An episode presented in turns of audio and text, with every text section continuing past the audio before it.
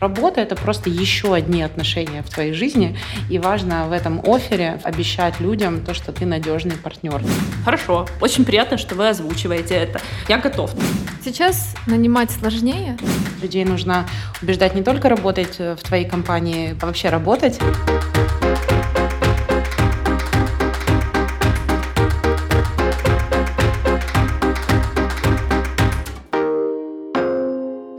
Всем привет! В эфире подкаст бизнес-школы Лаба «Умных любят» и наша постоянная рубрика «Переговорка». Здесь мы встречаемся с интересными людьми и обсуждаем разные рабочие моменты. Меня зовут Аня Облицова, я ведущая этого подкаста. А сегодня у меня в гостях Анна Великоиваненко, а, маркетинг-директор рынков труда в Data Art. Ань, привет! Привет, привет. Я тебя правильно представила? Да, как ни странно, да. И Анастасия Овчаренко, employer бренд менеджер в Генезисе. Всем привет! Сегодня мы обсуждаем, как привлекать в компанию лучших специалистов. Складывается впечатление, что в последнее время все только и говорят, э, что о бренде работодателя, что вот, мол, если он выстроен как-то там слабо, неправильно, то не привлечешь ты сильных специалистов в команду, как ни крути, нужно работать над продвижением HR-бренда. Мне кажется, что еще условно лет пять такого ажиотажа вокруг этого понятия не было. И все же в последнее время это начало так сильно развиваться. Ань, что скажешь, так ли это и почему, в принципе, тогда начало это все драйвить? Э, Все так. Э, я абсолютно согласна с тем, что, вот, например, я почти пять лет назад присоединилась к компании Data Art, и мне еще какое-то время нужно было объяснять внутренним даже стейкхолдерам, зачем нам деньги, кто мы такие, почему мы не в HR, э, вот почему мы нанимаем людей с нулем опыта в рекрутменте и в HR в команду employer брендинга. И действительно, лет пять назад, по крайней мере, вот в Восточной Европе, я не берусь говорить именно в Украине, в целом в регионе, возможно, европейском, европейском э, только вот early adopтеры, так называемые, занимались брендом работодателя. И, в принципе, мне кажется, как с любым трендом, как с любым продуктом, сервисом, здесь э, работает та же кривая распределения пользователей. То есть есть трендсеттеры, которые еще, наверное, лет 15 назад поняли, что, э, собственно, основной бэтл будет за ресурсы не на клиентском рынке, а на рынке капитала в какое-то время, а потом на рынке труда. И, наверное, вот сейчас просто уже идет вот эта плата верхняя, на котором, в общем, большинство людей уже таки пришло. И судя по количеству даже мне лично в LinkedIn обращений за консультациями, э, с предложениями о работе, я не знаю, с чем угодно, э, состояние, наверное, рынка очень перегретое. То есть я уже, там, мы все отпраздновали на доу десятку джависту, вот, но мне кажется, что и для маркетологов сейчас такое время, что э, многие срочно, немедленно, вчера хотят, э, значит, э, проработанный имидж, э, преимущество на рынке труда в виде бренда, причем очень многие компании, даже сейчас те, кто играет в M&A или хочет выходить на IPO или привлекает какие-то, в том числе капиталы на рынке инвесторов, понимают, что сила employer бренда очень сильно влияет на капитализацию компании в том числе. И, в общем, все этим резко, правда, озаботились. Ну, а мне, наверное, посчастливилось сработать и начинать свою карьеру именно в компаниях трецеттерах. Мне сейчас 28, я уже 9 лет в профессии, и все 9 лет так или иначе в мои обязанности входили эм, функции из направления HR-маркетинга, рекрутмент-маркетинга и employer-брендинга. Возможно, они в тот момент не так назывались, но они уже были, и они были э, в приоритете компании, поэтому здесь, наверное, немножечко не согласна, что э, это направление начало развиваться заниматься только вот последние пять лет, но при этом полностью соглашусь, что сейчас мир стал очень глобальным, мир э, изменился. Вот. Э, это связано и с развитием тех же технологий. При этом я бы здесь не выделяла отдельно IT-сферу, но и вообще в целом то, что мы видим, тот бум, который есть в соцсетях, тот бум, который есть в связи с появлением соцсетей в рамках выделения отдельных инструментов, отдельных направлений. Безусловно, это отражается и на сфере бренда работодателя. Плюс ко всему, если говорить в целом про сферу, здесь хотела бы отметить, что, наверное, сейчас тот бум, который происходит, он в том числе связан действительно с пандемией, он связан с приоритизацией вообще людей, которые, на которых повлияла та самая пандемия, вообще с изменением их мышления, с изменением их ценностей. То есть когда здесь стало гораздо более важнее какие-то базовые вообще вещи и понимание на той же пирамиде Маслоу, где стоит там здоровье там и все остальное. То есть вот это кардинально повлияло, в том числе то, что мы видим сейчас. Также повлияло то, что э, вот этот период простоя, когда все только начиналось, большая часть компаний, они затихли и замерли где-то.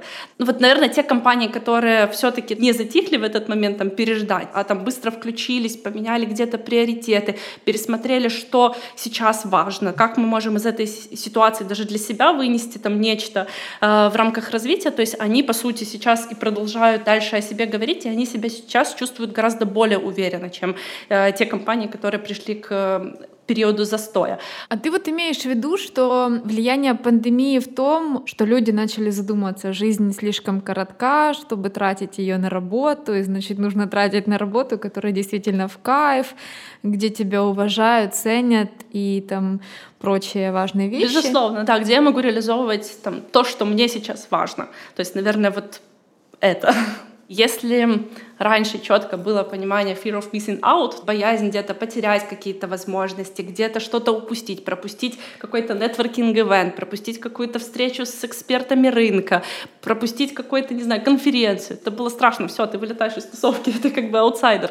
А, то сейчас, наоборот, скорее, а, это и в плане личностного, то есть когда человек сам задумывается там, есть ли смысл вообще действительно ли идти там на тот офлайн ивент или еще куда-то, есть ли смысл там что-то организовывать, если я могу это сделать, там, готов ли я брать на себя ответственность вообще за всех окружающих, с одной стороны, а с другой стороны, ну, наверное, как раз вот то, о чем ты говоришь, то есть это Нью-Йорк э, Таймс сказал про Йола первый, что вот как раз в этом году это будет полностью отражаться на работе, и в этом году это понятие полностью переходит в рабочие отношения, э, поэтому, ну, да, и сейчас вот очень многие там говорят, что ну, нет, наверное, давайте там фриланс, давайте какие-то другие отношения, какие-то гибридные форматы рассмотрим. Сейчас людей нужно убеждать не только работать э, в твоей компании по нужному job description, а вообще работать, э, потому что денег в мире очень много разлито, их можно добывать разными способами, и это не обязательно протестантский вариант того, что деньги надо заслужить, их можно получить просто так. Вот. Но есть еще вопрос того, что действительно рынок труда стал глобальным. И если раньше глобальный рынок труда оказался тем, что ты поедешь, например, на лайнер вокруг мира э, барменом работать или что-то подобное, то теперь тебе не нужно покидать, собственно, даже квартиру свою. Ты просто выставляешь свое резюме куда-нибудь и смотришь на реакцию мира на тебя. И э, работодатели стали более гибкими, и на самом деле подтянулось законодательство. Потому что, возможно, во многом в Украине мы недооцениваем тот, э, скажем, либеральную основу, которая у нас есть. Это разные формы занятости, возможность работать как по контракту, так и по Возможности напрямую заключать контракты с иностранными контрагентами, и это открыло очень многие двери. Просто Украина на самом деле чуть-чуть раньше, по крайней мере в каких-то секторах в креативном и в IT э, вышла на глобальный рынок, чем некоторые, например, наши соседи, та же РФ, например, у которых менее подготовлена к этому э, вся инфраструктура. У нас налажен и банковский сектор, и все для того, чтобы ты мог действительно работать в том формате, в котором тебе удобно, и возможности намного больше, чем есть в твоем городе или даже в твоей стране или в твоей индустрии. То есть сейчас нанимать сложнее, чем два года назад? И да, и нет. Ну, то есть, э, например, э, нанимать э, условно, ну, смотря кого, давайте так. Если всех хотят кого? Да? Талантливого, скромного, очень трудолюбивого. A-плеера. A-плеера, да, конечно. В общем, таких людей нет, забудьте. Вот, на самом деле, ну, то есть это все. Если говорить, например, об IT-секторе, то найм, например, входящих потоков резюме на позицию QA трейни, э, я даже об этом никому не рассказываю, если у меня есть такая позиция, потому что иначе просто офис будет осаждаться.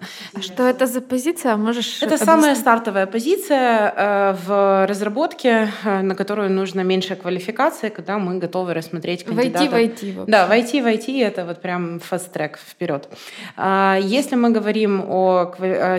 И это, в принципе, я уверена, ну, в любой сфере, я до этого больше 10 лет проработала в FMCG, это условный стажер, э, который придет, например, в, э, не знаю, в бэк-офис. Вот, то есть эта позиция, в принципе, закрывается легко и просто, и там скорее ты больше тратишь времени на отсмотр э, кандидатов, чем на, собственно, сам найм.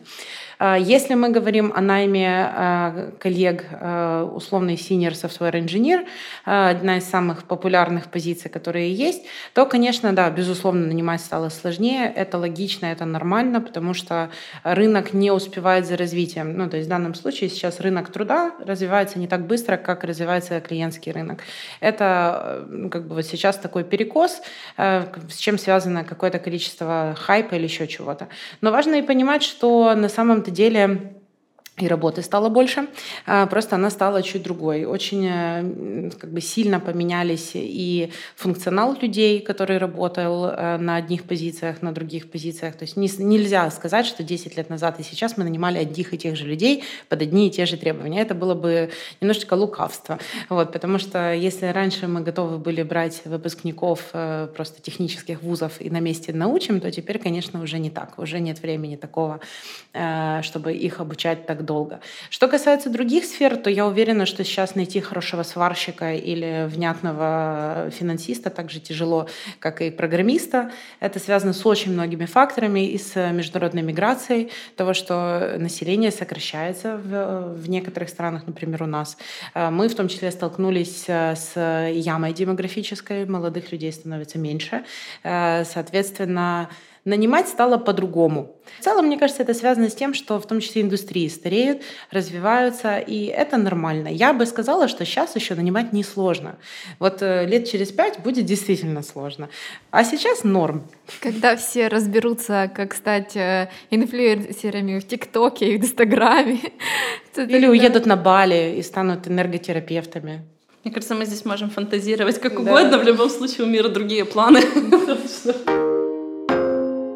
Расскажите немного, как обстоят э, дела в ваших компаниях с брендом работодателя? В DataArt э, у нас 12 активных рынков труда, то есть это рынки, где мы ставимся более чем спорадично. То есть там, где у нас есть четкие пайплайны, мы имеем какие-то таргеты по рынкам, то есть мы хотим расти в проценте от рынка. Соответственно, у нас э, довольно большая команда. Когда я об этом говорю, некоторым людям становится страшно, вот, потому что у нас около 60 человек работает э, только в employer branding'е. И э, мы делимся на две больших э, подгруппы. В моей команде есть такой, скажем, кластер пиар-менеджеров. Это такие круглые специалисты, которые умеют все. Это, по большому счету, локальные нетворкеры. То есть те, которые должны знать локальных партнеров, университеты, комьюнити, комьюнити, в общем, быть нашим первым лицом которая приходит кому-то на рынке для того, чтобы что-то делать совместно. И э, это где-то больше 25 человек, потому что вот сколько локаций, столько пиар-менеджеров у нас. Э, и также у нас есть централизированная команда, это около 25 человек. Вот, наверное, в основном это считается employer branding командой, э, потому что мы обслуживаем абсолютно все рынки. И там у нас есть контент-команда, у нас есть digital команда, которая занимается инструментами, у нас есть отдельное небольшое направление бренд-амбассадоров, у нас есть э, наши дизайнеры, у нас есть наши видеографы, у нас есть наша команда сайтов и digital-продуктов, которые мы поддерживаем, которые пичем на рынке. Это наша внутренняя разработка. И есть креативная пара из меня и нашего тимлида диджитал-команды, которая, в общем, делает спецпроекты. Э, вот все вместе мы Employer Branding Team. Если говорить про нас, э, то у нас в компании это направление у нас входит в стратегический приоритет. Вот, э, и на самом деле в данную тему вовлечены абсолютно все стейкхолдеры. Это сотрудники, это нанимающие менеджеры, это топ-менеджмент, то есть который на своих позициях опять-таки помогает отстаивать важность и нужность этого направления. Если говорить про отдельные команды, я бы выделила здесь четыре, которые есть у нас внутри. Это команда внутренних коммуникаций, это команда пиар, которые сосредоточены на отношениях с медиа. Это команда Education, в фокусе которых создание образовательных мероприятий не только внутри, но и вовне, так как наша большая миссия — это вообще развитие продуктового IT в Украине. То есть мы свято верим в то, что продуктовых IT-компаний будет становиться больше. Вот как раз команда Education делает э, очень много для того, чтобы обучать, сотруд... обучать э, потенциальных э, э сотрудников, которые будут присоединяться как в нашу команду, так и в рынок, развивая его. Вот. А, и это наша команда. Мы сосредоточены больше на работе со студентами, партнерском маркетинге. А, также покрываем рекрутмент-маркетинг и digital для всего холдинга и для отдельных проектов. Скажите, как э, по вашим наблюдениям, чего сейчас хотят кандидаты? Randstad в этом году проводили исследование свое, то есть и вот... Э, Кто в... проводил? Randstad. А что это? Э, это глобальная компания, которая не так давно э, зашла на рынок Украины, и вот уже э, второй или третий, второй год, по-моему, да, они проводят глобальное исследование, mm-hmm. то есть всего рынка по различным индустриям, опять-таки, которые там отдельно есть у нас, и выделяют, наверное, топ-скор как раз вот что сейчас в приоритете у кандидатов, чего они как раз хотят. Так вот, они для себя выделили такие, не для себя, а в рамках аналитики выделили такие направления. То есть 79% сказали, что это привлекательная заработная плата и социальный пакет. Это как раз вот про те бенефиты. Я бы сказала, что это отчасти про тот candidate и employee experience, который получают люди взаимодействия с компанией. Вот. 70% э, сказала, что это финансовая платежеспособность компании. Здесь, эм, опять-таки, косвенно э, повлияла та же пандемия, то есть и то, что происходило э, весной прошлого года. То есть выживет люди... ли компания в случае да. чего? Хотят быть уверенными, да. что вот компания Да, то есть это выживет. стабильность. Угу. 64% озвучила, что это карьерный рост, 62% сказала, что это приятная рабочая атмосфера, 57% интересная работа и 39% возможность работать удаленно. От себя хотела бы выделить еще возможность развития и реализации отдельно, признание результатов, и, наверное, как бы банально это не было, но адекватный менеджмент. Друзья, совсем скоро на Лаба стартует э, курс Анастасии Овчаренко HR-маркетинг. Записывайтесь, будет интересно. Линк, как всегда, ищите в описании. Ань, как ты думаешь, какой топ хотелок сейчас у кандидатов? Мне кажется, что Ронштадт, опять же, не просто так заявляет то, что заявляет на основе многих статистических данных. Э, мне кажется, что какие-то из этих вещей являются уже условно гигиеническими, то есть э, та же зарплата и какие-то базовые бенефиты в виде не знаю, там, страховки, удобного рабочего места э, и прочих каких-то вещей, они уже становятся одинаковыми во всех индустриях, что прекрасно, потому что это базовые человеческие права и уважение э, между работодателем и сотрудником. Э, из того, что мне кажется, что, возможно, вот еще можно выделить дополнительно, если мы говорим о людях взрослых, то есть о тех, кто уже претендует на некую сеньорность, премиум зарплате, возможно, в какие-то более сложные проекты, people management, не дай бог, или еще что-нибудь подобное, то здесь, мне кажется, включаются еще какие-то общие психологические потребности, в общем, такие как ну, некая, наверное, автономность э, в стиле менеджмента, потому что вряд ли уже можно а, кого-то заставить работать в адовом трекинге часов и э, в каких-то расписях до мелочей в джире, ежедневных отчетах и прочем, потому что ну, это уже просто какой-то, мне кажется, ну, немного отсталый опыт взгляда на мир, на что я хочу тратить свое время в жизни, но явно не на убеждение кого-то, что я все-таки работаю. Э, как взрослый, опять же, человек, если мы говорим о психологически взрослых людях. Наверное, это, опять же, признание и уважение того, что, в общем, я здесь здесь э, прихожу добровольно и делаю какие-то вещи незначимые. Э, и я хочу, чтобы мои межличностные отношения со всеми участниками были достаточно качественными. Э, наверное, это часть причастности к группе, в том числе мы, по крайней мере, это то, что я вижу как большой запрос среди, по крайней мере, IT-специалистов, что я не готов работать даже за большие деньги с людьми, которых я не уважаю, чью квалификацию я считаю низкой, которые не мыслят достаточно э, развито, скажем, для того, чтобы я тратила время на работу с ними. А, поэтому это могут быть какие-то hidden такие benefits, я не знаю, как их назвать, э, культура, кто-то это может назвать, кто-то может назвать это policies там, или еще что-то.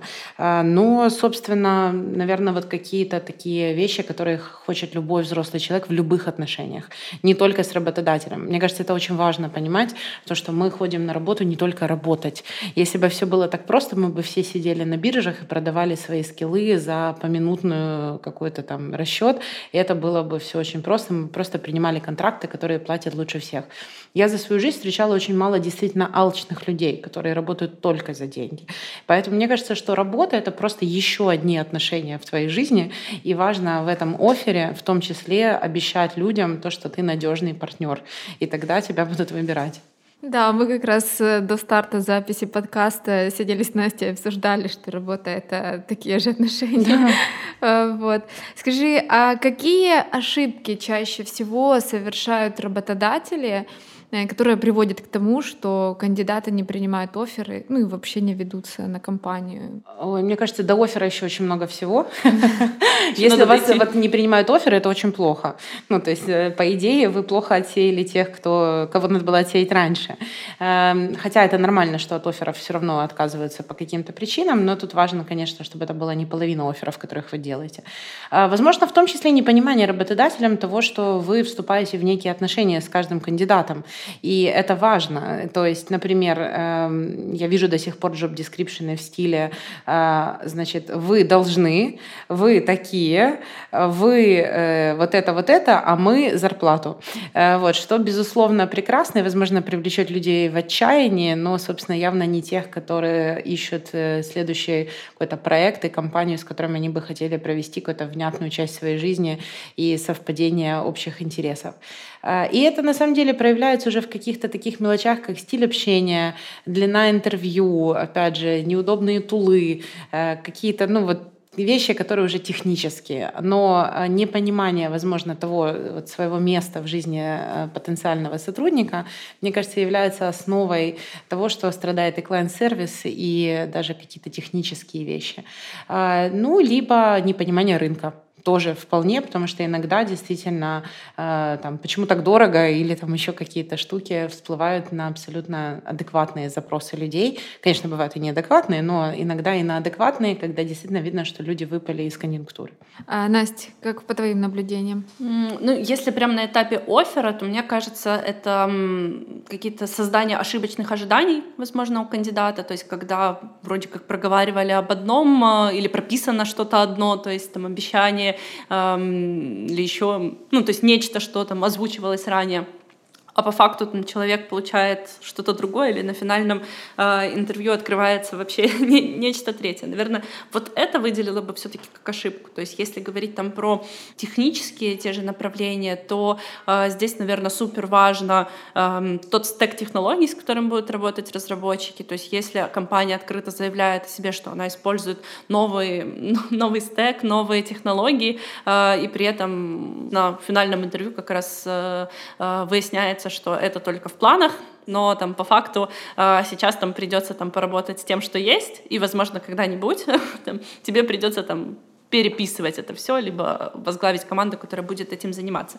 Мне кажется, в таком случае важно как раз где-то откровенность, вот, э, и опять-таки четко озвучивать и говорить, потому что на самом деле даже на такую роль, там, вот, работая с старыми технологиями, можно найти человека, то есть, который будет с этим работать и спокойно. Можно найти человека на роль, когда нужно будет со старых технологий переходить на новые. Кто-то для себя в этом найдет э, супер драйвовый, драйвовый челлендж, не знаю, э, возможность развития, либо там под себя собирать команду, и ну, кому-то это понравится. Но здесь важно изначально быть откровенным и четко озвучивать озвучивать как есть, то есть то, что мы предлагаем кандидатам.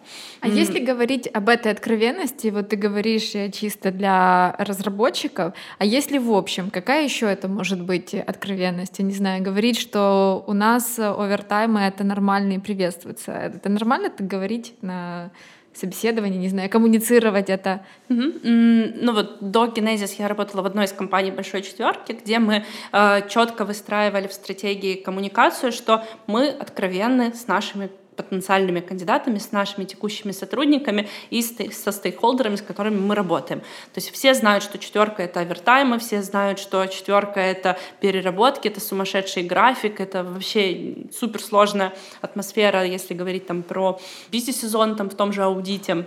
Это период работы с примерно конца осени и до начала лета, когда компания выпускает свою финансовую отчетность, и, соответственно, для аудитора увеличивается количество задач. Так вот, в рамках нашей стратегии мы приняли решение, что мы откровенно и честно озвучиваем как есть, что да, у нас есть переработки, да, есть овертаймы, да, есть непостоянный график, которым сложно управлять. Но при этом за этот период у тебя квантовый скачок в развитии, и там, компании на рынке готовы тебя рассматривать на позиции deputy CFO, либо CFO финансового менеджера финансового менеджера, финансового директора. Опять-таки, то есть мы встретили целевую аудиторию, которая признавала, что, блин, хорошо, очень приятно, что вы озвучиваете это, а, я готов, то есть с этим работать, там, какие у меня в дальнейшем перспективы, как, эм, то есть обстоят дела с профессиональными сертификациями. Поэтому очень важно говорить про откровенность, и это встречает интерес в том числе у целевой аудитории. И второй пункт, который бы выделила именно на этапе оффера, это работа с контр-офферами с кандидатами, которые эти контр-офферы получают. Во-первых, компания должна удерживать своих текущих сотрудников, а во-вторых, э, компания, которая предлагает роль, она тоже должна подходить к этому вопросу с обсуждением, с пониманием и обсуждением. Если человека стараются удержать, значит, он все-таки ценный, значит, то есть те этапы, которые он уже прошел с текущей компанией, которая рассматривается, они подтверждаются, что он ценный, он классный, компания не сделала здесь какой-то ошибки. Поэтому здесь важно возвращаться на этап переговоров, обсуждать эти вопросы и приходить к согласию. И даже если, например, вы не можете сделать контр-оффер, такое бывает. Ну, в общем, сейчас вот, нет денег, например, да, или э, конкретно вот э, по этой технологии нет пула заказов. Ну, в общем, бывают разные ситуации. Или, например, человек хочет чего-то такого, чего в компании просто нет.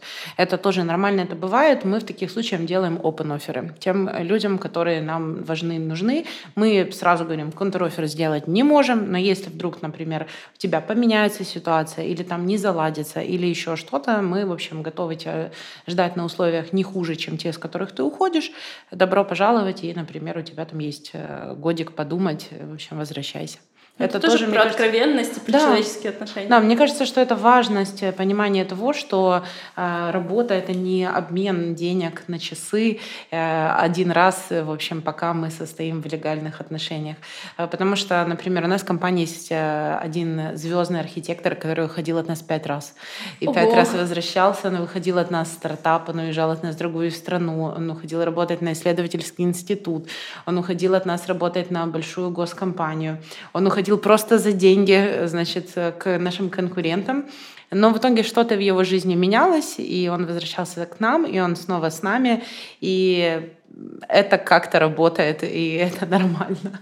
Вот, просто действительно то есть вы та компания, которая все простит? Эм, мы считаем, что важно быть адекватным человеком. Вот компания тоже может быть адекватной или неадекватной.